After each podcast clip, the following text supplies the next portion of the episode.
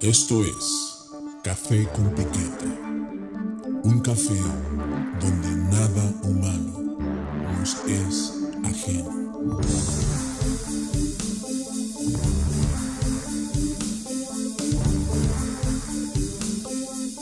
Café con Piquete.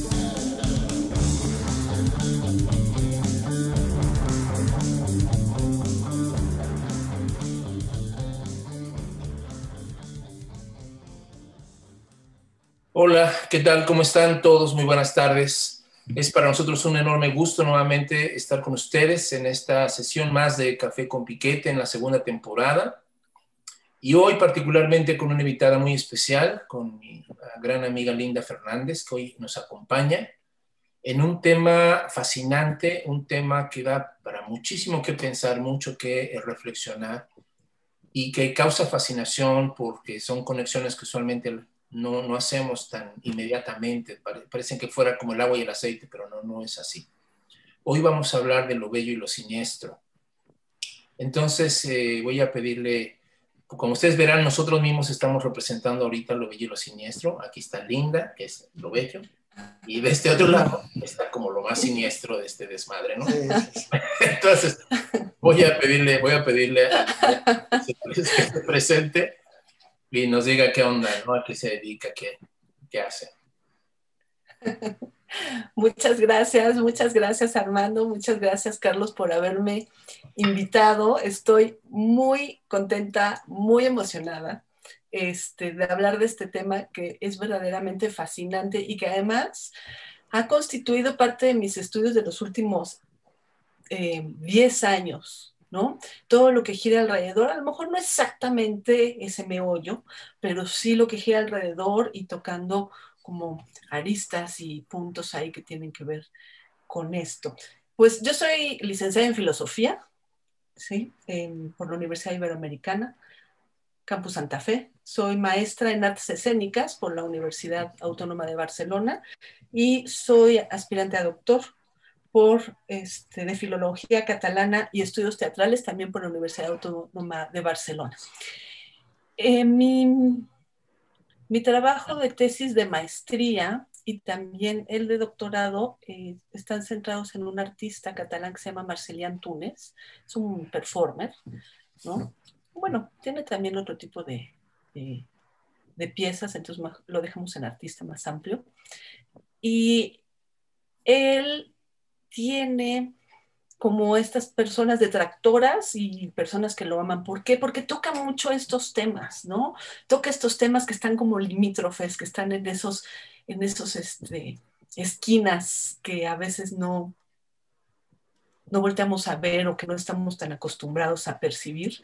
Entonces, pues bueno, eso es lo que, lo que estado haciendo de investigación estos últimos años y pues vamos aquí a compartir, creo que va a estar bien padre, ¿no? Los diferentes puntos de vista y todo lo que vamos a hablar. Muchísimas gracias por invitarme. No, al contrario, al contrario. Al contrario, mi estimado Carlos, algo que preséntate para los que no te conozcan. Este, bueno, sí, yo soy Carlos Flores y Michel, soy escritor. Eh, mis temas son eh, pocos ilimitados, historia, política, sociología, filosofía y anexas. Eh, y, también, o sea, una de las cosas que me, que me gusta a mí ahorita que, que escuchaba Linda hablar de este hombre catalán, a mí me gusta la transgresión, la transgresión de lo convencional. Eso sería como presentación. Muy bien, excelente. Pues aquí estamos tres que, parece que estamos atraídos por este tipo de temas, que me da muchísimo gusto, que ojalá se sumen más, que más personas puedan escuchar sobre esto. Quisiéramos nosotros empezar planteando el asunto de, antes que entrar directamente al tema de lo siniestro, eh, plantear más o menos las, líneas generales de cómo eh, fue concebida la belleza desde un principio y cómo eh, la belleza, eh, esta definición, digamos, más convencional, más típica, más clásica de belleza, parecía como que eh, excluía de sí misma todo lo otro, lo, que, lo feo, pues por oposición a lo bello, ¿no? Eh, ustedes saben que en, el ideal grecolatino la belleza era siempre vista como armonía, como proporción, como orden. Aún para los renacentistas la, belleza estaba asociada a la luz, a la claridad, ¿no? a, la proporción.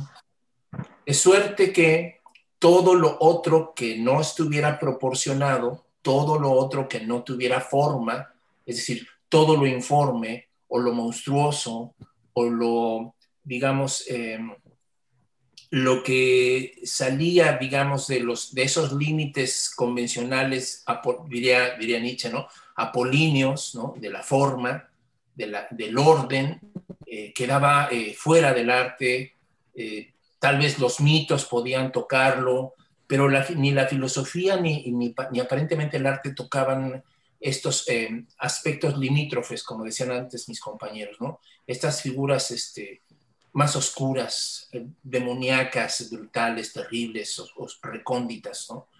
Eh, en este sentido, parece que la belleza y la idea de Dios se, se, se hacían como comparsa, porque también, eh, digamos que la belleza siempre era belleza de lo finito, y lo infinito se consideraba como un mal, como algo como, como el desierto, como el mar, como algo que no tenía límites ni, y por lo tanto era desorientador, era, era una perdición, era un abismo. ¿no? Entonces, digamos que originalmente ese fue el planteamiento, el arte se circunscribió a esas categorías, dejó siempre esta, esta, esta parte como, eh, digamos, eh, de lo oscuro, de lo informe, de lo abismal o del mal mismo, como en los márgenes, ¿no? Quedaron al margen del pensamiento religioso, quedaron al, ¿no? eh, en términos teológicos, ¿no? Por ejemplo, el cristianismo hizo mucho énfasis en que el mal no podía ser pensado en Dios. Entonces, de la misma manera, la belleza excluía, marginaba formas como lo feo, lo deforme y, otro tipo de cuestiones. Entonces, digamos, esa es como la entrada, ¿no? Probablemente esa influencia todavía la tenemos muchos de nosotros, por los cuales nos cuesta trabajo asociar lo siniestro y lo bello, ¿no? No sé, Linda, ¿cómo ves? Sí, claro, yo me acuerdo perfectamente en mis clases que daba de, estética, eh, que era, para, era difícil, ¿no? Para los estudiantes a veces como eh, entender que lo bello o lo estético, para no hablar de lo bello, puede encontrarse en cosas que a lo mejor no son bellas o que no consideramos bellas, como lo que clásicamente que viene desde los griegos, como tú bien decías, es este, lo bello, ¿no? Y empezamos, por ejemplo, desde la Coatlicue, ¿no? Que además fue enterrada, porque llegaron los españoles y dijeron, ¿qué es esto? ¿No? Cuando en realidad no es ni siquiera un demonio, es una diosa, ¿no? Ella es la diosa de la fertilidad. Entonces, enfrentar a los estudiantes a esta imagen de la Coatlicue y decirle, ¿dónde está lo bello? Encuéntralo, míralo con esos ojos, a veces era como difícil. Y entonces yo creo que es interesante esta, entender que nos han enseñado a reconocer como cierto tipo de, de cosas, ¿no? En las personas, en el arte, en, ¿no? Sí. Y otro tipo de cosas no. Pero yo creo que ya eh, poco a poco se ha estado abriendo esto y hay toda una corriente que viene empujando muy fuerte como a, a, sacar esto a la luz, por decirlo de alguna manera. Sí, ¿no? sí, sí. sí. Sí, yo creo que básicamente la bronca era que lo bello se entendía casi como sinónimo de lo bonito. ¿no? Exacto, de exacto. Lo, y de lo políticamente correcto, ¿no, Carlos? ¿Cómo ves?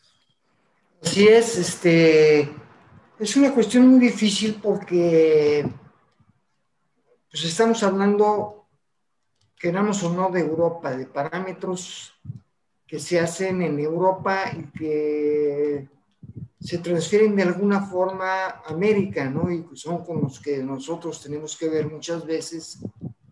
Pero sí, como lo que decía Linda, ¿no? Sea, la cuatlicue, ¿no? Nosotros no sabemos porque no llegamos a saberlo precisamente por el asco y por el terror que tuvieron los españoles pero no tenemos idea de si había una clase de estética en los sacrificios humanos, por ejemplo. Desconocemos eso, ¿no?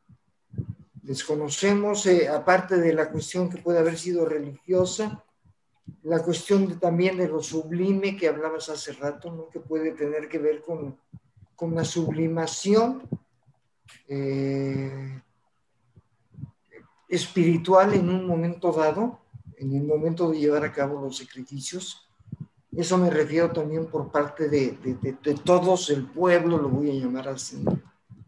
Pero sí estamos encerrados en categorías eh, muy vistas, ¿no? Pero lo curioso también es cómo eh, los que hacen esas categorías son las que los, son las que las rompen y luego nos dan la clase, ¿no?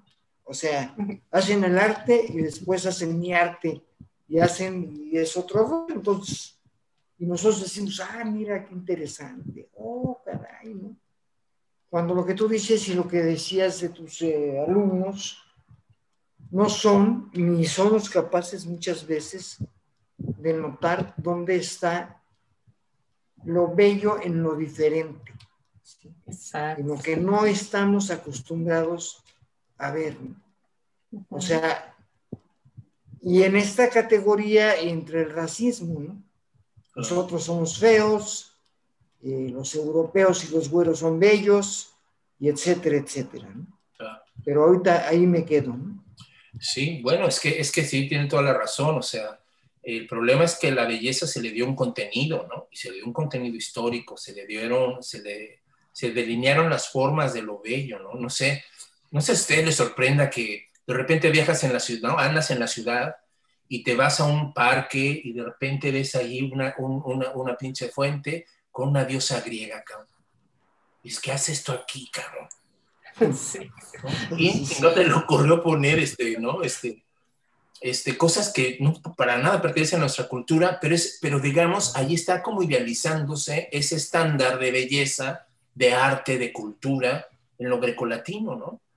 O sea, como aquí este, como, como por ejemplo con Porfirio Díaz, ¿no? Que, le fascinó el afrancesamiento, ¿no? De las formas y, siempre seguir esos patrones europeos, ¿no?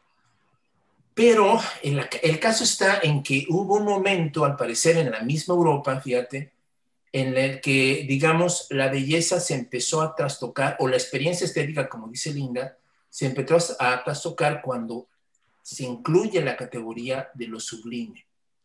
Porque, la, eh, digamos, aunque usamos mucho la palabra sublime para describir algo que es como muy, muy bonito, así, no, que sublime obra de arte, ¿no? O cosas así pero en realidad es un, es un término mucho más preciso que tiene que ver más con la desmesura, con eh, la experiencia de algo que está más cerca de lo infinito, de lo abismal, de lo inconmensurable. Lo sublime es más como la experiencia de lo inconmensurable y lo que impresionó es que curiosamente eso inconmensurable se expresa en cosas mesurables. Es decir, ¿cómo es que lo inconmensurable puede ser digamos, representado o revelado a través de algo que tiene una mesura, como es el arte, ¿no? Que tiene unas formas, que tiene una expresión definida. Entonces, allí lo que muchos empezaron a descubrir es que, digamos, el arte sublime o la categoría de lo sublime podía llevar más lejos al arte y al artista hacia experiencias que estaban más ligadas, por ejemplo, a, digamos, a formas racionales mucho más complejas, algo más complejo que la mera observación de formas eh, sensibles. Lo sublime rompía con eso, iba hasta lo matemático, lo infinito, la misma idea de Dios, o sea, muchas otras categorías empezaron a entenderse ya no de manera negativa como antes, sino como algo positivo, un infinito positivo, un infinito que seduce, que atrae, ¿no? Y que también, como dirían algunos, este, da mucho miedo. Y es allí cuando quiero plantearles esta cuestión, ¿no? De lo que cuenta Kant allí en, una de sus obras que dice él, se puede hacer arte de cualquier cosa, menos de lo asqueroso. Porque lo asqueroso bota, digamos, al espectador al no poderse quedar a contemplar algo que le resulta como algo totalmente repulsivo. Es decir, como si la categoría del asco fuera algo anterior a la razón o ni siquiera una categoría racional, sino casi casi biológica o instintiva, algo que viene, nos viene un límite de otro lado que no es la, el mero condicionamiento, eh, digamos, este, cultural. El asco pareciera entonces que nos está mostrando que hay otro tipo de conexión entre nosotros y el mundo, no es meramente racional y que somos capaces de experimentar lo asqueroso. Pero la pregunta es, y con esto ¿no? se la, la planteo para todos nosotros, ¿no? ¿Es posible entonces, como dice Kant, que el asco sea el límite de la representación estética?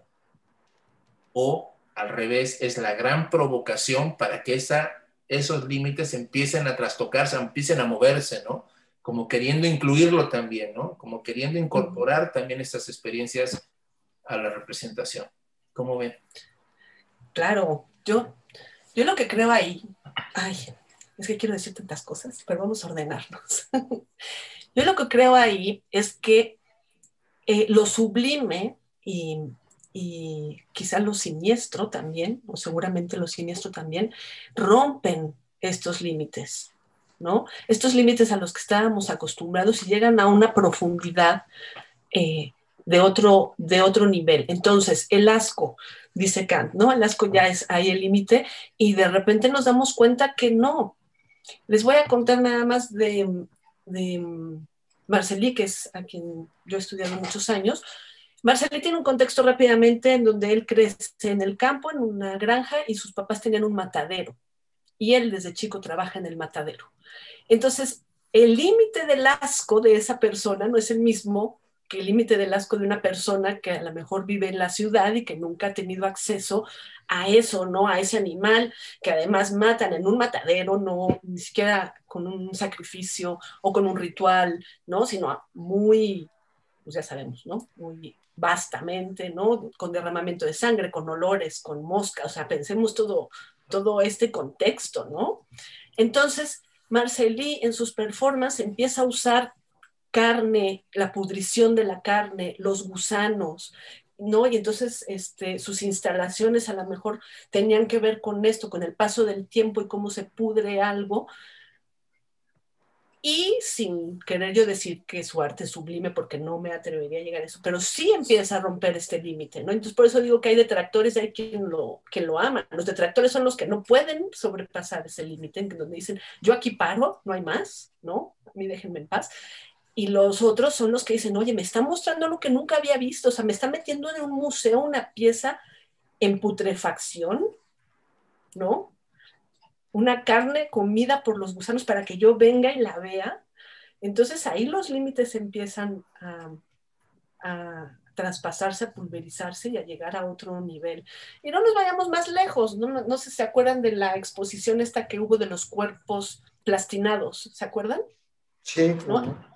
Entonces, en esa exposición había gente que no podía y había gente que se fascinaba. Y yo, yo ahí sí creo que podría llegar a lo sublime, sobre todo la que estuvo en la UNAM, que era de un artista en donde, no sé si la vieron, que representaba, por ejemplo, a Napoleón, entonces estaba el caballo y estaba el, ¿no? Todo esto plastinado, todos estos cadáveres plastinados, y tú estás enfrente de estos cadáveres diciendo, ¿cómo puedo yo sentir esta emoción, esta vivencia artística, estética, enfrente de cadáveres cortados, ¿no? Porque había unos que estaban cortados prácticamente, rebanados, para ver los diferentes este, estratos o de la piel y de los músculos. Y, entonces ahí se empiezan a romper esas barreras y entonces lo que dijo Kant, pues ya se quedó muy, muy atrás, ¿no? O sea... Sí, sí, sí, sí, sí. una ingenuidad racionalista seguramente, Carlos. Exactamente. Sí, efectivamente, este... Eh, Hace tiempo hubo un grupo que se llamaba, aquí en México, que se llamaba, ¿cómo se llama el, donde llevan a los muertos aquí en México? El, ¿Semefo? ¿El anfiteatro? Semefo, el Semefo, el Semefo, y así se llamaba Semefo, este grupo, este colectivo, y exponían también animales muertos caballos mantenidos, eh, no se podrían por el, los inyectaban, pasaban mucho tiempo inyectándolos con ciertas sustancias para que se, se mantuvieran así. Y eh, también hubo una exposición o un eh, performance en donde el artista de este grupo, un artista de este grupo, empezaba eh, entre el público, era como un pequeño auditorio, y empezaba a pasar este, burbujas. Y así, iban volando las burbujas y la gente jugaba con las burbujas y las reventaba y, y etcétera, ¿no?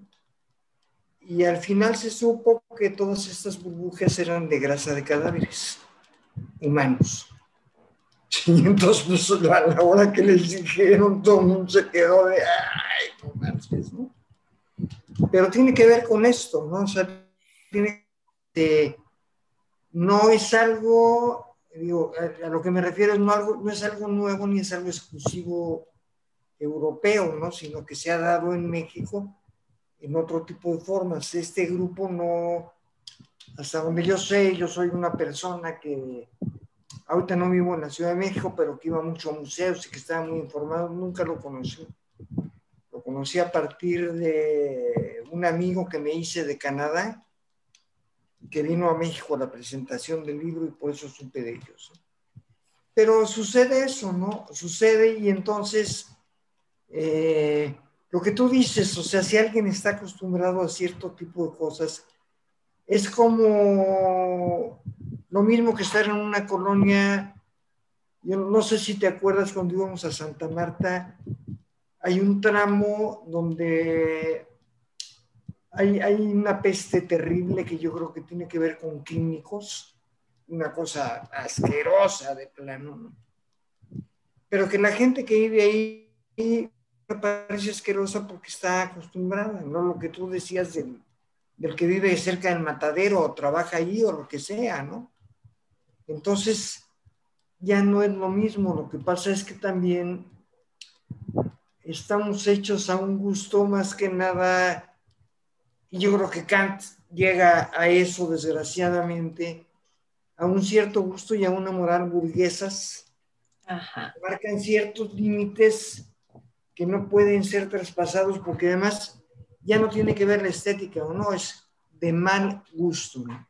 O políticamente incorrecto, como decía Armando. O sea, llámese de cualquier manera. Bien. Sí, es que, es que tiene razón, o sea, en realidad lo que, lo que tenía que moverse también era la idea del sujeto, ¿verdad? O sea, si tú entiendes al sujeto como un ser totalmente puro y racional, ¿no? Y, y, con este tipo de limitaciones, pues claro que un sujeto así no es capaz de conectarse con lo monstruoso o con lo o con el asco, ¿no? Pero, pues poquitito después de, de, estos, de estas eh, especificaciones de Kant, pues sale Baudelaire con un, con un soneto llamado Carroña, donde él hace una descripción, ¿no? De, de un animal que está pudriéndose al lado del camino y hace hasta la comparación, ¿no? De si su novia el día que muera y también se va a pudrir y él, ¿no? O sea, y los gusanos le van a besar las manos a su novia y, y se avienta unas cosas ahí tremendas, ¿no? El mismo, no sé si recuerdan también que es contemporáneos, ¿no? A, Kant, pues, es decir, son gente que ya está, digamos, ingresando al lado B, ¿no? Ya está, ya está, digamos, explorando que la belleza ya no puede más identificarse con algo bonito, sino con algo más, profundo, más profundo y expresivo, ¿no? Y pone, por ejemplo, este tipo del Conde de Lotremont, ¿no? Con los cantos de Maldoror y todas estas narraciones brutales, violentas, desoladas, ¿no? Donde pues, no es el sujeto kantiano el que, ¿no? el que hace los cantos de Maldoror, ¿verdad? Es, otra cosa, ¿no? O el mismo Marqués de Sade, ¿no? O sea, estamos allí ya, digamos, ingresando a una estética, eh, digamos, mucho más sublime y que está, digamos, igual que la filosofía también lo va a hacer, ¿no? Que va a, tocar con los linderos de la locura, con los linderos de lo irracional, con los linderos del propio mal, ¿no? de, diferentes formas. Y entonces yo creo que es allí cuando entramos ya propiamente a la categoría de lo siniestro. ¿no? A, esa, a esa, digamos, eh, experiencia. Pero aquí final algo muy interesante, no sé, a ver qué, qué opinan ustedes, ¿no?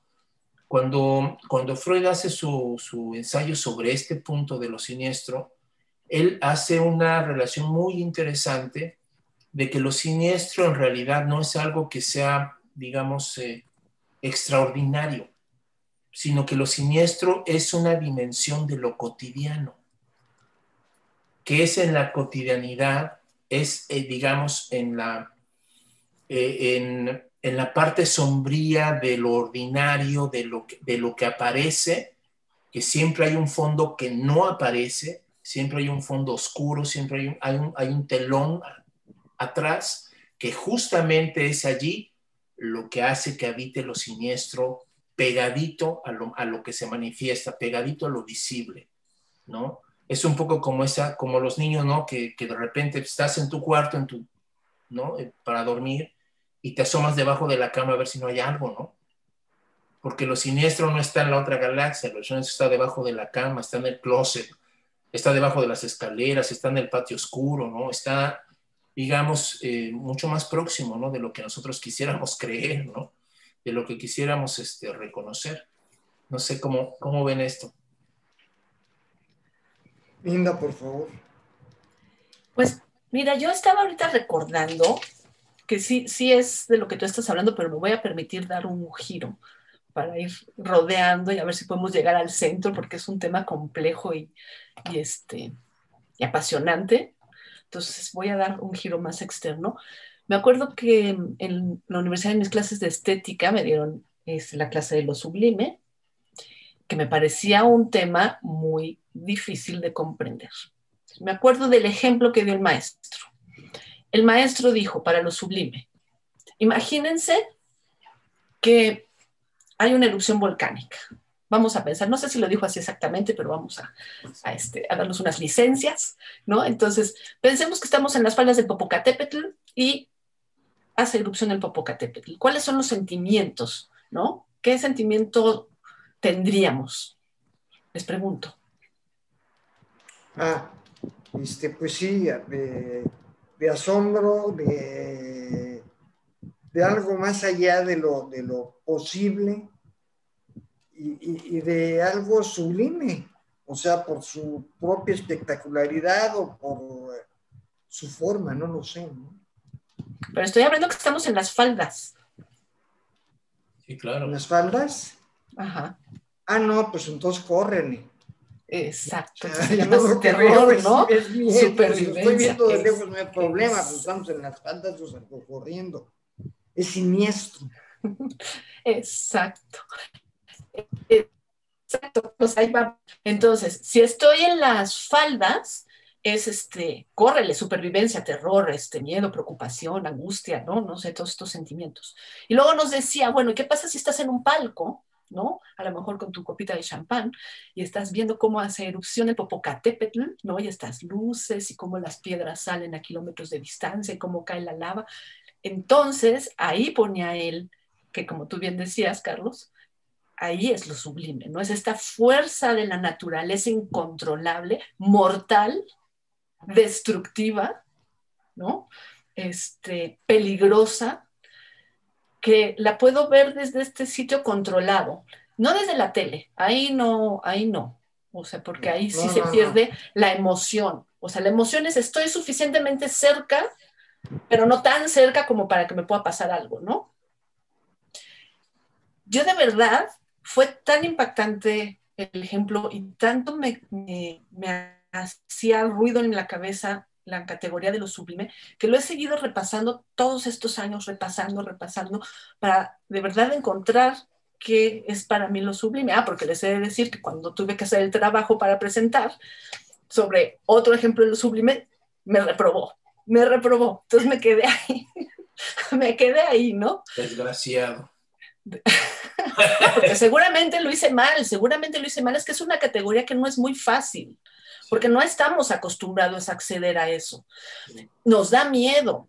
Yo estaba pensando, repensando cuando, cuando hablamos, este, Armando, de, de este programa que íbamos a hacer, ¿qué otra cosa podría ser? ¿Qué le pondría de ejemplo hoy a mi maestro? Yo diría, a lo mejor la muerte, pero a lo mejor tendría que ser la muerte de alguien, si hablamos de una persona que yo no conociera a lo mejor mucho, que no fuera una muerte violenta y que pudiera yo apreciar toda la belleza que conlleva ese momento de pasar la transición, ¿no? De lo vivo a lo muerto, podría ser sublime, me imagino, porque nunca lo he visto, o sea, racionalmente lo puedo pensar. Pero claro, si es la de un ser querido, pues no hay manera, ¿no? Entonces, yo he buscado como muchos ejemplos de esto, y yo creo que es este, toca la frontera siempre, toca la frontera en donde, en donde puede ser una cosa tremenda, devastadora, eh, aterradora, pero si lo ves desde otro punto de vista, entonces es sublime. ¿no? Entonces ahí le voy dando la vuelta un poquito, no sé qué opinan ustedes. Sí, este, yo creo que yo creo que son percepciones. Yo creo, yo no creo, bueno, no lo sé, no lo sé, pero cuando yo he sentido algo así, eh, yo podría decir que son sensaciones que en un momento dado yo no puedo definir de una manera racional. Y que en un momento, en momentos en que yo he tenido miedo porque eh, siento que puede haber, haber algo terrible ahí, en la sombra o donde sea, hay veces que me pegan esas cosas. Yo tengo una sensación de lo siniestro que es sublime a la vez porque es una mixtura, lo voy a decir así, de sensaciones que me son muy difíciles de, definir, en la que hay el temor, hay un temor muy fuerte, pero, pero también hay una atracción muy fuerte. Hay una atracción, es un, yo quiero saber qué está ahí.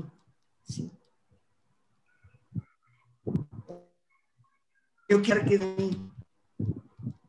Y ese oscuro, ese, ese pasaje oscuro, me lleva a las dos cosas. Y este. Y también me puede llevar a, escalofríos y cosas por el estilo. Pero por eso hablo de sensaciones más que, más que de cuestiones racionales. Después puedo darle una explicación o una interpretación, pero eso es otra cosa. Sí, seguramente en el momento, perdón, no, ya. Seguramente en el momento tiene uno que distanciar porque la razón no permite muy probablemente este, el goce y el, y, el, este, y el sufrimiento de, de lo sublime. Sí, porque yo creo que es eso, tiene que ser goce y, sufrimiento. Por ejemplo, en el, en el ejemplo de la erupción del volcán, siento la razón ahí cuando estamos viéndolo desde lejos, digamos, si estamos pensando que abajo hay un pueblo, las faldas, donde hay niños, donde hay mujeres, donde hay ancianos, que les está cayendo la lava, entonces ya, ese pensamiento no puede, lo sublime no puede aflorar, ¿no? Entonces tiene que haber un distanciamiento de lo racional para poder dejar entrar eso y sí sabes todo lo terrible que, que conlleva ese, ese, acto, pero al mismo tiempo puedes este, apreciar la belleza. Entonces ahí sí hay, hay los claro y lo oscuro, la belleza, el terror, el asco, este, ¿no? Como, como tú dices, Carlos, una mixtura ahí, una mezcla a la que no estamos acostumbrados porque nos por muchos años ha sido todo como muy directo, muy lineal, ¿no? Esto es lo bello, proporcionado, este, ¿no? Em, luminoso. Eh, entonces, todo lo que es monstruoso, desproporcionado, que sale de, la regla, de la regla que han impuesto, ¿no? Eh, entonces ya no. Entonces, no tenemos a lo mejor, no sé, esa capacidad muy desarrollada Sí, fíjense que hay, otro, hay otro sentimiento eh, que también está muy ligado a eso, sobre todo en la naturaleza. Eh, digamos, porque pues, el ejemplo que te puso el maestro eh, de poner lo sublime en la naturaleza, digamos, es como muy contundente, ¿no? Lo sublime en la naturaleza lo puedes ver en esos, así, o no sé si ustedes recordarán esas películas que a todos nos dejaron impresionados por los efectos de los tornados ¿no? Y de los, los, huracanes, los terremotos, o sea, todo este tipo de manifestaciones desmesuradas, inconmensurablemente potentes de la naturaleza, tienen que ver con este sentimiento, ¿no? Pero les decía, hay otro, hay otro sentimiento eh, que está ligado a eso también, que es el, del vértigo. esto, esto que decía Carlos de, de, la atracción y repulsión que te genera la altura. ¿no? Eh, se acordarán de la película de Hitchcock, no sé, o no, si, si la vieron, justo Es, es, es, es, ese juego tan canijo, ¿no? Que, que maneja este hombre. Pero además es interesante que la altura digamos, afecta y te mueve y te provoca, no si la miras de abajo hacia arriba, ¿no? Sino siempre es de arriba hacia abajo cuando te asomas, ¿no? Cuando sientes que te jala el abismo, ¿no? Que te jala la, ¿no? Es, ese, es el, ese es el, sí, es esa sensación de mareo, de perder la estabilidad, de terror, ¿no? No sé si han visto también escenas de gente que quiere cruzar puentes así como colgantes súper altísimos y entras como en crisis y se privan ahí, se agarran de una forma tremenda, ¿no? Entonces, ciertamente si hay esta, lo que dice Linda, ¿no? Si hay en la naturaleza, hay estas experiencias límite que tienen que ver con esta mm, potencia que nos fascina, que nos... Pero como bien dice, la condición de poderlo contemplar es que estés a salvo. Porque si tienes, si sientes que te va a matar, ¿no? Este, o no sé, una ballena o una tormenta en el océano, ¿no? O sea, ¿no? Sí. Pueden ser impresionantes, pero sientes que te estás hundiendo y que te vas a morir, pues ya te dedicas a pensar en otra cosa, ¿no? Pero ¿qué pasa cuando, qué pasa cuando esto sublime, cuando esta desmesura ya no solamente está en la naturaleza, sino la podemos como ver más próxima, más, más cercana a nosotros? Cuando de repente conocer a una persona o cierto tipo de características en una persona pueden evocar a esa otra parte oscura, a esa parte inconmensurable y que te puede llenar de preguntas y de dudas y de temores y de inseguridades muy cañonas. Por ejemplo, Freud hablaba de que usualmente las personas con mutilaciones o las amputaciones pueden tener esa sensación como de una experiencia muy, muy fuerte ¿no? Es decir, que tú veas a alguien que le, que, le han amputado un brazo, las piernas o alguna parte de su cuerpo, te genera una sensación siniestra. Probablemente porque te estás imaginando las historias que hay detrás, ¿no? O cómo fue que perdió su, su, su mano, sus miembros o lo que sea, ¿no? Las deformaciones físicas, ¿no? Lo que decíamos hace un momento de lo monstruoso, ¿no? Bueno, David Lynch con el hombre elefante, pues se saca la lotería ahí explorando esta, esta, esta, esta, esta, visión de las cosas, ¿no? Entonces, hay, hay algunas cuestiones que tienen que ya ver más con, no con la naturaleza, sino con nosotros mismos, probablemente con estas cuestiones como más inconscientes, donde lo siniestro se acerca mucho al terror, se acerca mucho al espanto, al pavor, ¿no? Que ciertas cosas nos pueden generar este, un desasosiego muy grande, ¿no? Eh, también está este otro ejemplo de los seres animados que pueden cobrar vida. ¿no? Bueno, aquí hay muchos como temas de películas, ¿no? Es decir, cómo, la, literatura, con la las películas sobre la literatura de terror saca provecho de, de, digamos, de este catálogo de lo siniestro, ¿no? Sí, pero lo siniestro se tiene que, que, mantener también en esta frontera, porque si no ya traspasa y ya entonces es el horror o es el terror.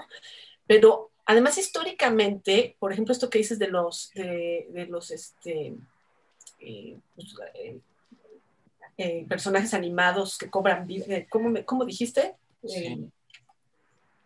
bueno. ¿Personajes animados? Ajá, que cobran vida. Bueno, antes em, en, en el antiguo Egipto y después en Grecia había todo esto que eran los autómatas, ¿no? Y eso tenía que ver con la magia, y tenía que ver con la religión, y que después eso fue lo que llevó al teatro, ¿no? Entonces, todos estos, em, como tú dices, seres que deberían de estar inanimados y que de repente se animan, ¿no? Tiene que ver también con los autómatas del siglo 16, ¿no? ¿Se acuerdan de estas, estos, pues, robots, digamos, este, los principios del robot que era como eh, muñecos que personificados como humanos que podían hacer diferentes cosas. Había uno muy famoso que eran los que jugaban ajedrez o uno que tocaba el clavicordio, que fascinaban a la gente, pero es esto, ¿no? Era entre terror y entre fascinación, porque era como era algo demoníaco, pero no estaban seguros, pero entonces no sabían cómo funcionaba. Entonces sí tiene que ver esa atracción y con lo que tú decías, Armando, de las personas a lo mejor que tienen alguna mutilación o algo es esto, que además nos remite a nosotros mismos. Entonces, sí, yo creo que en el plano humano lo que, se, lo, que nos remite a nosotros como humanos, pero que sabemos que no es humano, por eso los circos con todos los, los, este, pues los monstruos creados o reales, ¿no? Porque muchos eran creados, o los freaks, es algo que fascina a la gente que, y que te llevaba al público a estar ahí, ¿no? Y que es algo que se explota todavía, se explota popularmente en la televisión, se explota en muchos lados, que es esta, esta parte que nos atrae y nos repele, como dice Carlos, ¿no? Ah, hay diferentes niveles, ¿no? Hay diferentes niveles y hay algunos que sí llegan a lo sublime.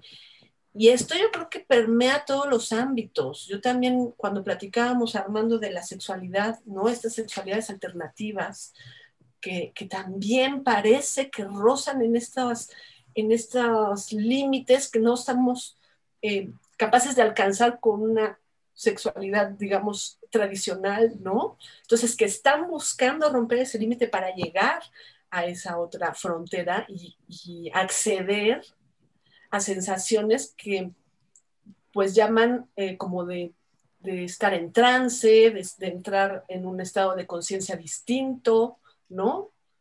Que se podrían catalogar como sublimes, que también es otro, otra vertiente muy interesante. se puede explorar, ¿no? Claro. La misma imagen, la misma imagen de, eh, del hermafrodita, ¿no? Exacto, sí. es así como ¿no? Eh, tremendo, ¿no? ¿Cómo ves, Carlos, ahí esos catálogos siniestros, man? Este, yo creo que, bueno, el catálogo de los siniestros es muy amplio, ¿no? O sea, hay, yo creo que hay, hay personas que sin necesidad de, carecer de un miembro o ser amputados, eh, tienen algún aspecto siniestro. ¿no? Y, de hecho, bueno, y sucede, ¿no? De repente, eh, y en la realidad, ¿no? O sea, porque eso podemos verlo en, las películas o en novelas, pero se hacen leyendas acerca de ellos, ¿no? Se hacen leyendas, se hacen cuentos, se hacen chismes, se hacen una serie de cosas acerca de esta gente que por alguna razón es siniestra y o repulsiva también por alguna razón, aunque no exhiba físicamente eh, alguna cuestión para ser este para ser repulsivo, o sea, no, tiene mucosidades o, qué sé yo, ¿no? Aves de mal agüero, ¿no, Carlos? ¿Perdón? Se le llamaba aves de mal agüero, ¿no? Se le pueden llamar aves de mal agüero, pero que tiene que ver mucho con el inconsciente también. O sea, todo esto tiene que ver con el inconsciente, porque en esas personas nos estamos viendo como un espejo negro, ¿sí? en el que no nos queremos reflejar, porque nosotros no somos eso, porque ya ni siquiera es ese. Nosotros huimos de eso, nos hacemos a un lado. O sea, no queremos contagiarnos de lo que este, este personaje eh, carga o, lleva, ¿no?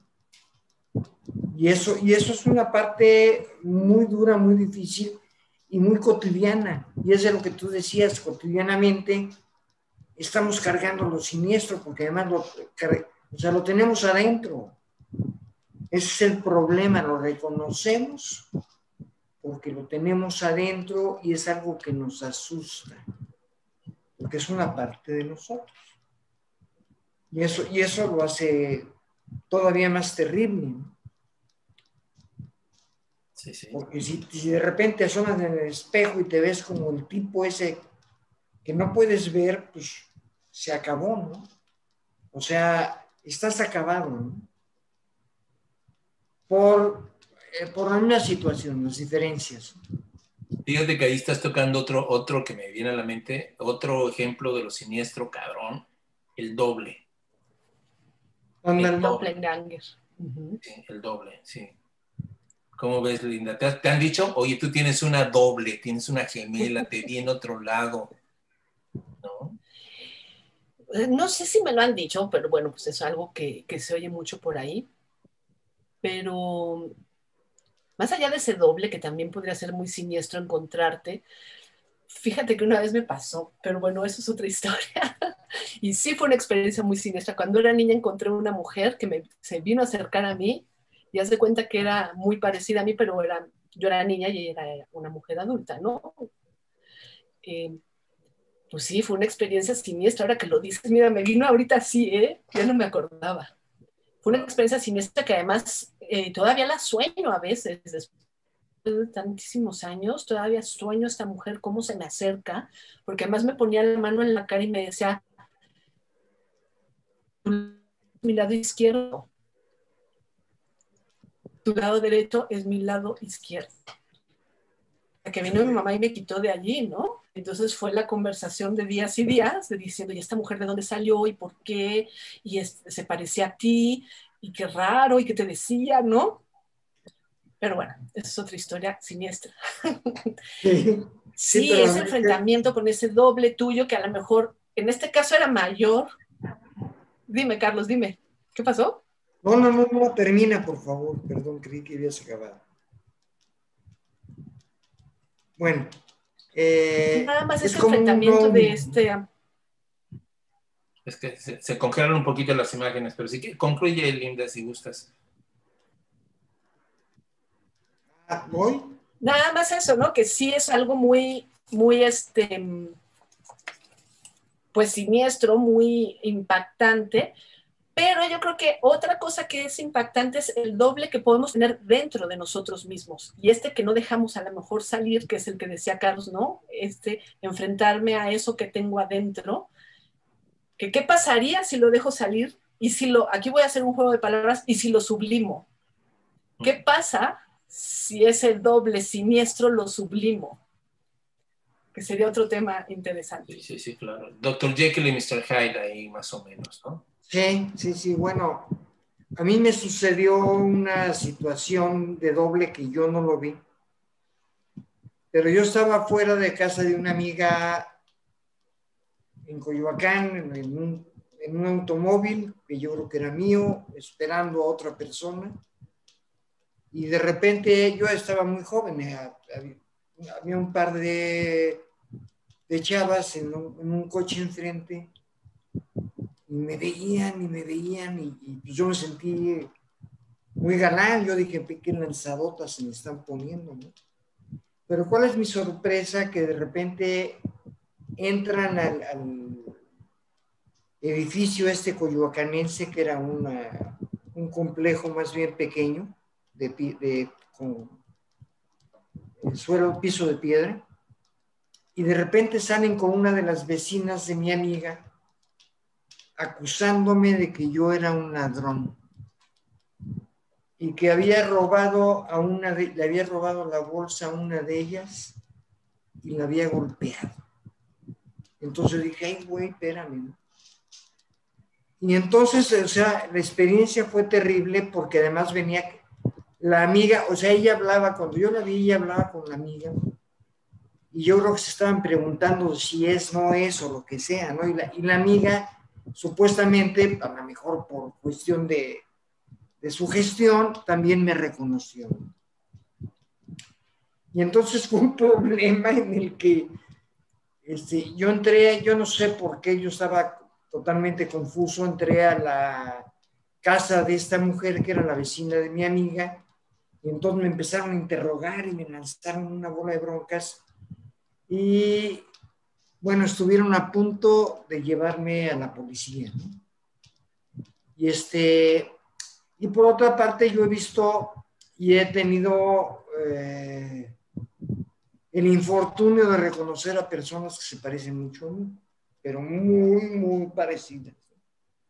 Muy parecidas. Yo he visto personas muy similares físicamente en la cuestión de la cara, sobre todo a mí. Yo me he llegado a preguntar si son mis clones o qué onda, o si no seré yo clon de alguno de ellos. sí, claro. Ahora, eh, no sé, aquí es donde vamos, digamos, como yo creo que entraríamos al meollo, meollo del asunto, de lo bello y lo siniestro, cuando se plantea una tesis, digamos, doble, ¿no?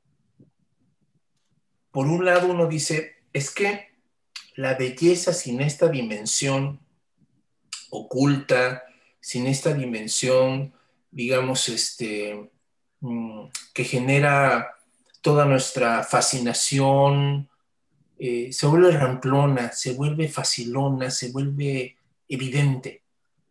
Entonces, la primera tesis es esta. La belleza requiere de un, de un sesgo siniestro en ella para, para ser verdaderamente fascinante, para ser verdaderamente eh, cautivante.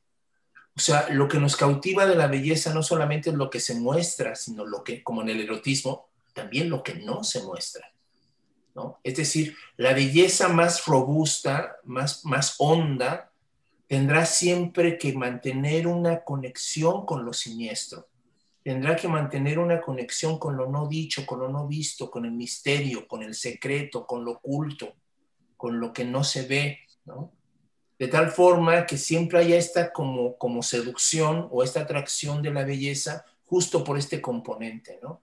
Sin ese componente la belleza sería algo muy domesticable, muy facilón, muy, digamos, este, muy manoseable, ¿no? Tesis 1, no sé qué opinan de esto. Sí, yo estoy de acuerdo. Y y yo creo que eso que tú estás diciendo lo ejemplifica muy bien y de manera muy sencilla eh, el vampiro, ¿no? ¿No? Bueno, no, no, el Nosferatu cuál. No, no, el vampiro Nosferatu, el de, el de la película de 1960 y tantos, ¿no? De, de Herzog, yo creo que no tanto ni, ni, la, ni la más nueva, sino más bien este vampiro más romántico que es este vampiro, eh, vamos a ponerlo como em, el de entrevista con el vampiro, o este vampiro que es este guapo, seductor y siniestro, porque tiene ese lado oscuro, ¿no? Que va a salir. Creo que es la manera más sencilla de, de, explicar esto que tú estás diciendo, pero yo creo que hay más a fondo. Esa es como la manera de, digamos, divulgarlo, ¿no? Y que ha sido una muy popular, pero yo creo que hay más trasfondo en eso, pero sí, estoy de acuerdo con lo que estás diciendo, ¿no? La belleza sin esta otra parte, pues acaba siendo muy, pues no te atrae, te cansa, ¿no?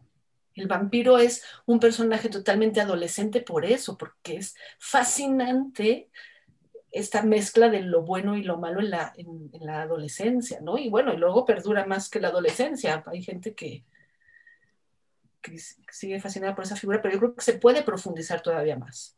Claro, claro. Así es, y yo creo que también el sexo. O sea, para mí el sexo es, eh, eh, este, tiene que ver entre lo bello y lo siniestro, porque en el momento en que te empiezas a enfrentar a la desnudez del otro, de la otra, hay una sensación extraña que, me mueve por dentro y a la vez hay humores y olores que en principio pueden no ser atrayentes, O sea, el olor del pene del hombre, el olor de la entrepierna de la mujer, los líquidos, todo esto, que en un momento dado llevan a, la, unión, pero esa unión, a mí me parece, ya en la unión ya es otra cosa, ¿no? Porque además ya está la muerte chiquita y lo que ustedes quieran, pero, pero los prolegó, entre, nos prolegó menos entre el empezar y la unión de los cuerpos, hay una, un, intermedio, un interludio, entre lo bello y lo siniestro, entre la atracción y la repulsión, o más que la repulsión, tal vez un cierto miedo. Esto me refiero cuando no es eh, la cuestión de, un sexo maquinal, ¿no?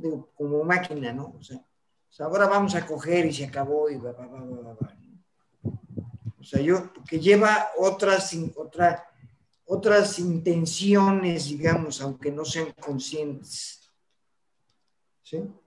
Del conocer, del saber, del conocimiento, pues no es el conocimiento del otro, sino es el conocer, el saber. Entonces se enfrenta uno, bueno, yo lo he sentido a cosas muy fuertes, cuestiones muy fuertes.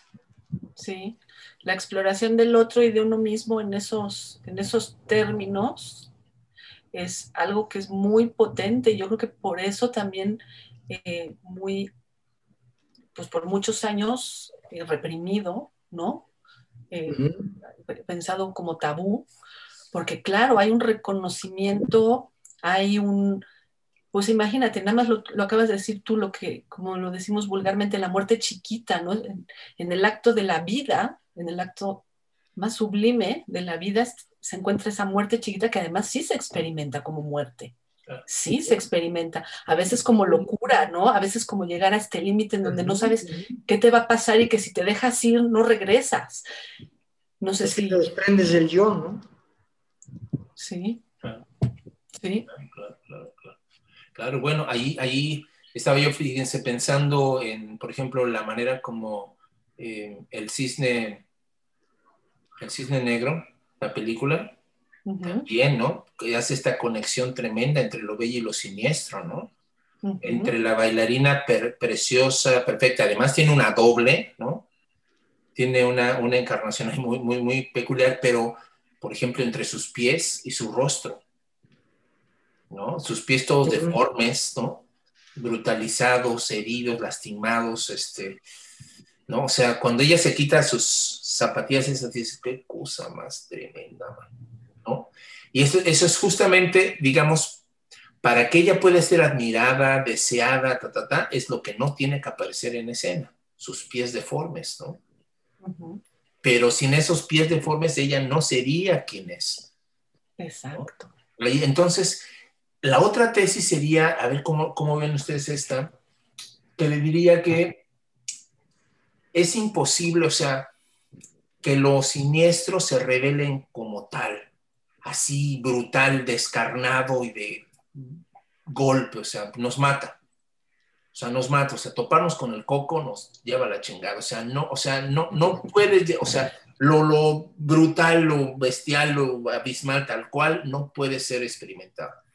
De, hecho, ahí tenemos como un enorme límite en, en, todos sentidos, puedes hasta enloquecer, ¿no? ahí, este, ahí todos los cuentos de Alan Poe, ¿no? De Lovecraft, ¿no? Este, explorando esa, esas situaciones, hasta cómo el lenguaje no alcanza ni siquiera para describir eso, ¿no? Sí, ¿no? Eh, o, como, o hasta el Tao dice, ¿no? El Tao, que no, el Tao que puede ser pensado no es el verdadero Tao, ¿no? Dice, ¿no? Entonces, por un lado, pareciera entonces que en esta segunda tesis, lo siniestro no puede mostrarse tal cual, pero siempre, siempre va a utilizar una forma que lo evoque. Siempre va a agazaparse en algo que lo, que lo muestre, pero no lo agota. ¿no? Entonces es como una dialéctica de ambos, ¿no? La belleza requiere de lo siniestro para ser exquisita, para ser profunda, para ser abismal, pero también lo siniestro requiere de una forma que lo haga, que lo aproxime a nosotros, que lo acerque, porque de suyo nadie puede tener una experiencia absoluta de lo siniestro per se. ¿no? Eh, es exactamente, digamos, en ese sentido que decía Carlos de lo inconsciente, el valor simbólico tan profundo de las pesadillas, ¿no? de nuestros terrores nocturnos, de nuestras, eh, aún hasta de nuestros terrores como niños. ¿no? en realidad, nunca soñamos el miedo, Siempre soñamos a una, a una mujer que nos toca, que nos persigue, que nos acosa, o siempre soñamos, qué sé yo, ¿no? Eh, alguien que, que, puedes, que no puedes correr y que vas corriendo lentamente y que sientes que alguien te va persiguiendo, ¿no? O, en fin, ¿no? O animales que te atacan, lo que sea, ¿no? Pero nunca el miedo en sí. nunca lo siniestro en sí, siempre es una forma, siempre es una, algo que lo evoca, que lo conecta, ¿no? Las ratas, qué sé yo, ¿no? O sea, toda la pinzología siniestra y que ustedes gusten y manden. Pero ¿cómo ven esta, esta otra dimensión, esta otra tesis? Lo siniestro es tal cual, este, inaccesible y solamente es a través de formas que, este, que nos lo dejan ver, que nos lo dejan intuir, que nos lo dejan, ¿no? Pero nunca, nunca, nunca, nunca lo vamos a poder captar a plenitud, jamás nos mata. Es que yo creo que es como lo que decías de Kant y el asco, ¿no? En donde llegamos a lo sublime. Eh, y yo creo que esto es la contraparte, justamente como tú mismo estás diciendo. Entonces, lo sublime, sin esta parte oscura, no sería sublime, pero lo siniestro, sin esta parte luminosa, no sería siniestro, ya, ya pasaría a otra categoría, ¿no? Entonces ya lo siniestro pleno, digamos, si se puede llamar así, pues ya no sería siniestro, ya sería el horror o el terror o no sé qué, qué poder decir, o lo sublime ¿no? Sin esta parte, sin esto, pues sería la belleza. No sé, es un tema interesante, pero sí, yo creo que corresponden el uno al otro y si no están, es como el yin y el yang, es que me viene, desde que estamos empezando a hablar aquí, me viene esa imagen del yin y el yang, que no nada más están uno sobre, uno junto al otro así, sino que tienen el punto del otro color, ¿no? Eso es lo que posibilita, si no, no existe. No hay manera. O sea, yo creo que estas dos categorías puras no, no pueden existir. No hay manera. Sí, sí, yo creo que lo sublime precisamente es el enlace, por, decirlo de esa manera, entre lo bello y lo siniestro. Es algo que tampoco se puede tocar, ni se puede definir, ni se puede ver ni realmente lo puedes tener. O sea, en un momento dado lo, lo obtienes igual que lo siniestro como una sensación o como una forma externa que no, que no eres capaz de definir de ninguna manera. Y que si tuvieras lo, sublime frente a ti, de alguna manera sucedería lo mismo que con. No lo soportas no podría soportar. O sea, yo creo, o sea, lo que realmente sublime, ¿no? O sea, la belleza sublime, o sea, decimos que hay belleza sublime o arte sublime, pero más bien sublima. No es que el arte en sí sea sublime, sino que es una conexión entre el espectador y la obra de arte que sublima. Y que te pesca y que te lleva a otra dimensión, es como es como un tipo de conciencia alterado, igual que la sensación de lo siniestro. Es como desde ese rato, de repente yo estoy aquí, o sea, trabajando solo, ¿no? Y escucho, ¿quién anda ahí, no? Y siento ya el, el escalofrío, ¿sí? Y, ese, y, es, y en esa oscuridad espero que aparezca alguien que no va a aparecer, gracias a Dios. Pero eso es lo siniestro y lo sublime también sería.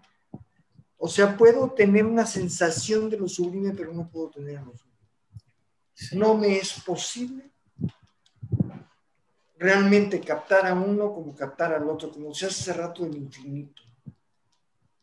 Del mar, así agarrar y decir, voy a conceptuar la distancia del mar, no hay, no hay forma, ¿no? Aunque te sepas de kilómetros y te digan, eh, no sé, toneladas cúbicas de agua, lo que sea, ¿no? No hay forma. Entonces, eh, yo creo que en lo terrible está, o sea, porque las dos dimensiones son terribles, está el más allá de la estancia, de la existencia terrena del hombre. Sí, eso, eso es muy fuerte, Carlos, mucho, es muy fuerte, sí. O sea, yo me imagino que ahí está el, más allá, la conciencia alterada, el creer, no sé si se puede decir creer o qué, o porque no, ni si, o sea, es una sensación, pero ni siquiera es un sentimiento.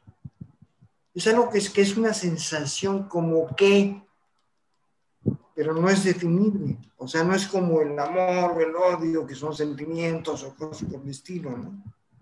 Es algo que, que, que no se define, que ahí está, que tú sabes que ahí está y además es en un momento muy corto porque posiblemente no puedo soportar mucho tiempo ni lo uno ni lo otro.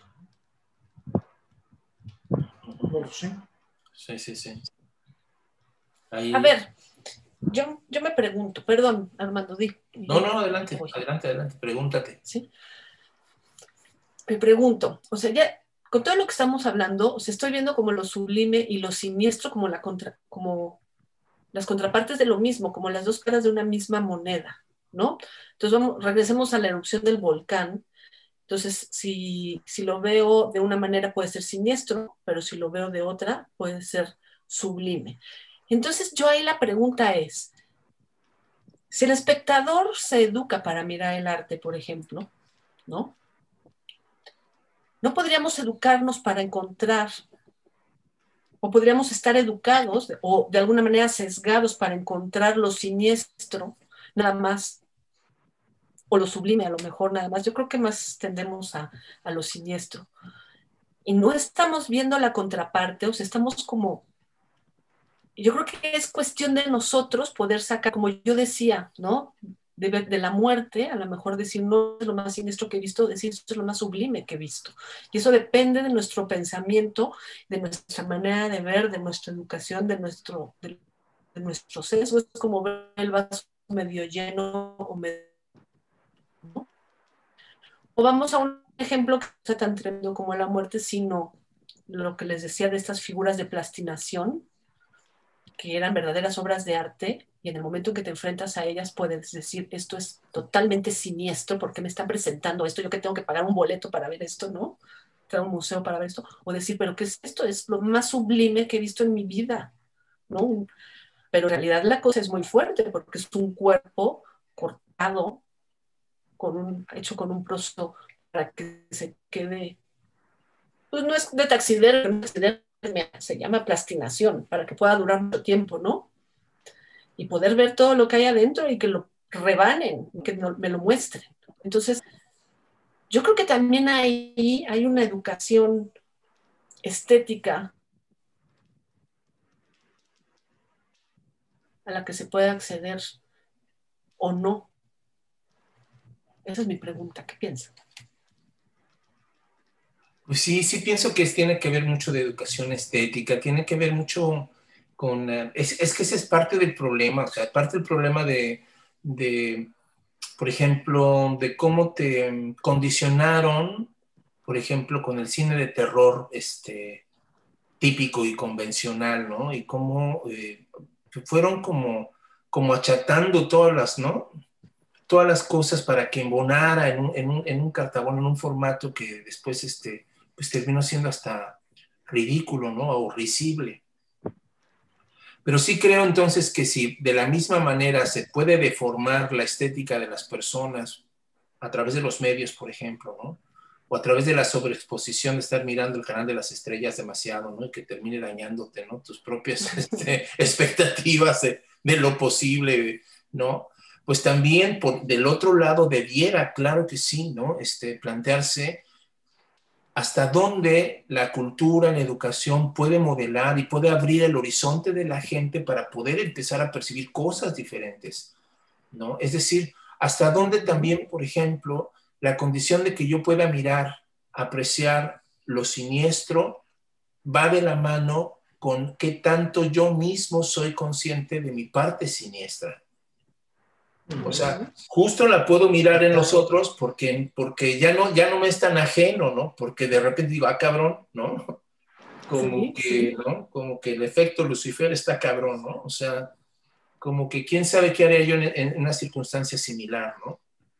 Entonces, digamos, eh, yo creo que esa también es otra parte de la, de la, de la educación estética. Fíjense que una vez hace muchos años en una prepa, en la que yo di clases, este eh, hubo una especie de espectáculo, de, digamos, de celebración del día de la prepa, y, entonces cada quien, este, de los maestros propuso, ah, vamos a hacer, nosotros vamos a hacer un, periódico mural, ¿no? O sea, ese tipo de cosas, ¿no? Y entonces yo vi a algunos alumnos que estaban muy clavados con la onda de la pintura. Y entonces yo les dije, oigan, yo doy clases en otro lado donde van luego modelos para que ustedes hagan un, un, retrato tal cual con modelo. No de, digo, así un modelo, un desnudo. Entonces yo propuse que hubiera una modelo que hiciera un desnudo y que los más fregones de los chavos que ya dibujaran, ¿no? Tuvieran, su tiempo ahí para, para dibujar un desnudo de una mujer. Ah, bueno, pues eso, tú sabes la pinche controversia que se armó en la escuela, ¿no? De si ese era correcto o no era correcto, si era moral y moral, qué iban a decir los papás, qué iba a decir el director. Y, o sea, se armó una bronca porque pareciera que, qué curioso, ¿no? Que el desnudo que para nuestra idiosincrasia torcida es mucho más siniestro que estar viendo asesinatos y balazos y madrazos y decapitados y la chingada, Como lo vemos cotidianamente en la televisión.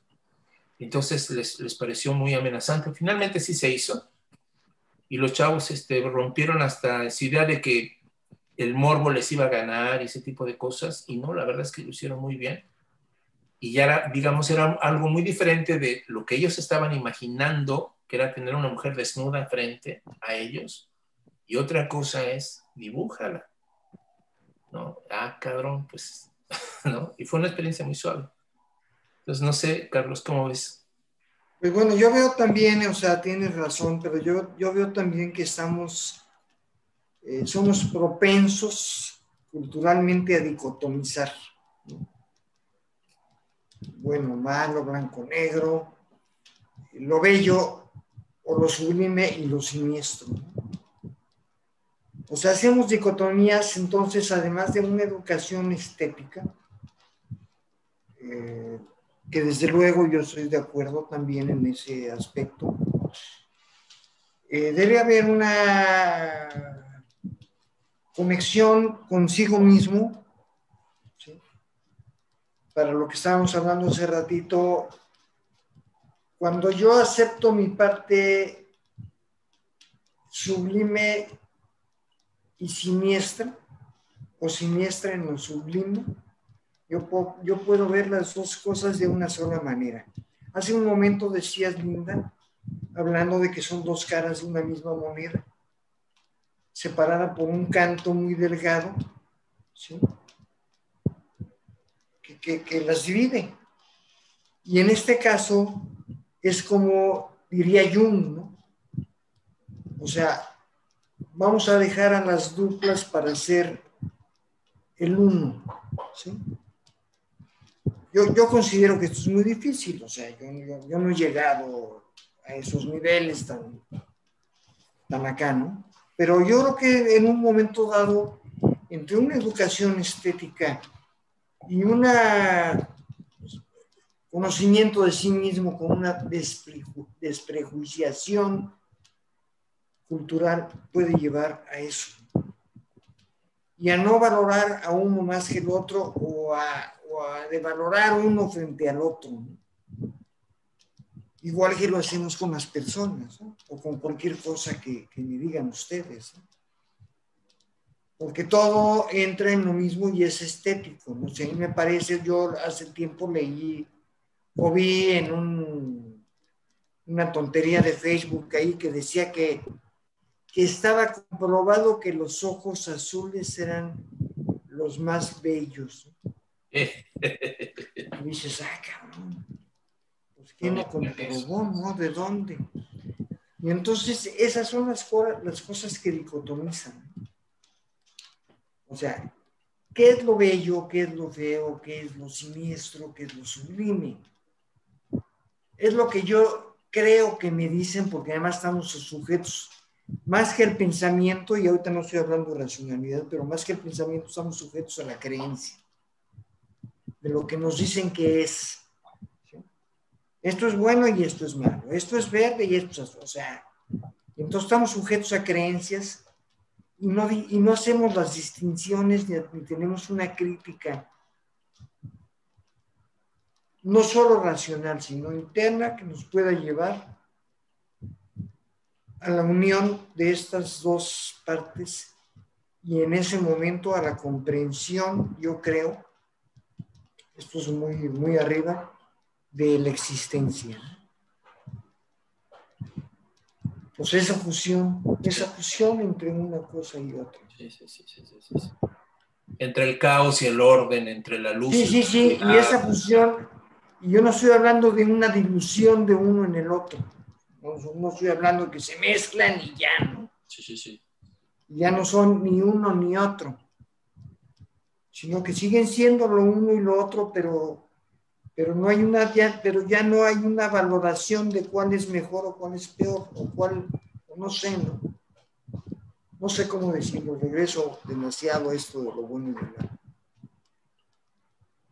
Pues para, para cerrar, ¿qué les parece si cada uno compartimos alguna conclusión que queramos este, dar a nuestros amigos que nos están viendo y oyendo.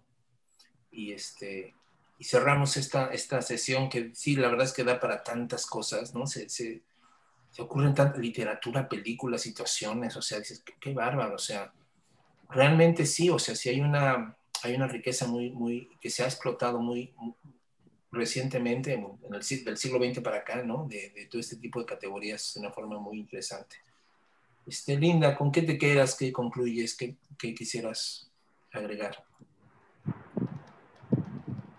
Bueno, ahorita, ahorita que estábamos hablando de esto y que, y que les platicaba de, de mi doppelganger que me, me, encontré y que me decía, tu lado derecho, mi lado derecho es tu lado izquierdo, me acordé, bueno, el lado izquierdo del cerebro o lo, o lo izquierdo es lo siniestro, ¿no? lo diestro y lo siniestro, que de eso no hablamos y daría para más y más y más. Cierto, cierto. Eh, sí, sí, sí. ¿Y por qué se llama siniestro? ¿Y por qué esa palabra lo usamos para lo que lo usamos, no? Y otra vez lo que decía Carlos, el cerebro, pues sí, como que nos lo dividen en dos partes, pero pues al final está todo conectado, ¿no? Entonces, pues bueno, yo a la conclusión a la que llego es que yo creo que hay que seguir rompiendo estos límites.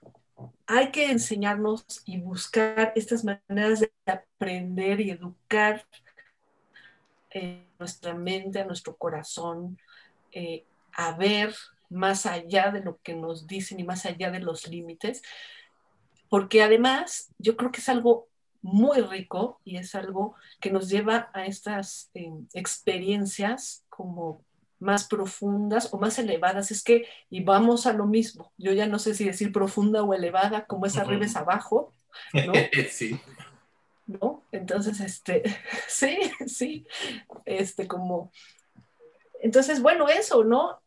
Como soltar, relajar, dejar que entren estas nuevas experiencias y a lo mejor aguantar un poquito el miedo, aguantar un poquito el sobresalto y ver qué es lo que sucede en estas experiencias estéticas, en estas experiencias naturales y en esas experiencias humanas de las que hemos hablado ahorita para, pues para reconocernos, para para encontrarnos y para, obviamente, pues crecer, ¿no? Eso es a lo que yo llegaría. Me encantó esta conversación, me gustaría que siguiéramos más y más y más, porque siento que apenas arrancábamos, necesitamos más café con piquete para, para seguirle, y, pero bueno, muchísimas gracias. Muchísimas gracias por invitarme. Al contrario, gracias. Este, bueno, yo me voy con este completamente sublimado con toda esta conversación porque, porque me hizo recordar muchas cosas acerca de eso, o sea, vivencias personales, para empezar, ¿no? Y, este, experiencias. Y, la teoría de lo que es todo en un momento dado, que nos va a llevar a esa estética de lo amplio, ¿no? De, lo, de lo que, que no es así ni es asado, sino es, ¿sí? Porque yo creo que eso es la estética, aunque pueda ser asqueroso, no asqueroso, o feo, o bonito, la estética es lo que me hace reconocerme en existencia de alguna manera. ¿sí? aunque sea solo visible. Pero es la, que, es la que me da en un momento dado la identidad en la existencia. No, no, no como nacionalidad ni como lo que sea. Es en la que me identifico con la existencia. Porque estoy aquí, porque me veo, como me estoy viendo ahorita en la pantalla. Eso sería. Sí, bueno, pues es que sí, yo me quedo con esta maravilla de, eh, de cómo la experiencia estética tiene ese poder de unificación, ¿no? De cómo nuestros sueños tienen ese poder de unificación, ¿no? Como si el arte y los sueños estuvieran hechos de esa misma materia, ¿no? En la que se conectara algo enormemente, digamos, eh, inconmensurable, no conceptual, pero al mismo tiempo adherido a una imagen, ¿no? adherido a una palabra, adherido a una situación. Y entonces, dicen algunos, es cuando la vida y las experiencias que tomamos tienen el valor como de un símbolo, ¿no? que están siempre remitiéndonos a esa trascendencia de la que hablaba Carlos, ¿no? a, esa, a esa otra dimensión que está aquí, pero al mismo tiempo eh, está siempre como, como presente, pero a modo de ausencia, ¿no? A modo de vocación, o sea, no es algo que tampoco sea fáctico o positivo, ¿no? Es más bien una situación dialéctica muy, muy, muy padre. Y bueno, pues, eh, pues les agradezco a ustedes muchísimo, Linda. Muchas gracias por haber estado con nosotros hoy. Muchas gracias, Linda. Increíble, increíble. La verdad que nos conectamos a todas. Encantada. No, hombre, pues padrísimo antes era chai, ¿no? Porque antes nos, nos tomamos nuestro chai, ¿no? E, este, de vez en cuando, ¿no? Ahí en la universidad. Ahora fue café con piquete, ahora está más, más rudo el asunto. Pero este, que no sea la... Está más rudo, sí. ¿Verdad? No, y aparte, entre tres también se pone bien, bien suave, ¿no? Entonces, esperamos que no sea la última vez que estés con nosotros, Linda, que tengamos la oportunidad de otra vez este, tocar alguno de estos temas, algunas de estas variantes, alguno de estos, ¿no? Este, ramas, ¿no? Que se desprenden de este árbol prodigioso, ¿no? Y este, no, es que hay tantas cosas. Yo estaba yo pensando hasta Job, ¿no? En lo sublime, lo siniestro, en la historia de Job y Dios, y bueno, o sea, dices, qué cosa más tremenda, ¿no? Entonces, bueno, ya, ya, ya, ya seguiremos hablando sobre esto. Les agradecemos a todos también muchísimo que nos hayan acompañado. Ojalá les haya sido tan sugerente esto. Estoy seguro que también tienen su propio catálogo siniestro sus propias historias, sus propias circunstancias, sus películas, su literatura, en fin, ¿no? Este, que es parte de, de, nuestra experiencia y que le enriquece. Esperemos este, vernos el próximo lunes y un abrazo a todos, suscríbanse y un like y, y un abrazo. Muchas gracias por haber estado con nosotros. Oye, Armando, Armando, perdón, que dejen, que dejen ahí su anécdota siniestra. o que dejen algún comentario ¿no? Sería bueno, o sublime, que dejen ahí en los comentarios su anécdota siniestra o sublime, estaría padrísimo para comentarla a lo mejor en otro, en otro momento, ¿no? Ahí está hecha la invitación. Ya escucharon ahí, por favor, compártanos alguna situación sublime o siniestra, o siniestramente sublime, como ustedes gusten, ¿no? Y nos va a encantar leerlos y saber qué, es, qué ha sido de ustedes también. Un abrazo. Cuídense mucho. Muchas gracias. Buenas noches. Bye.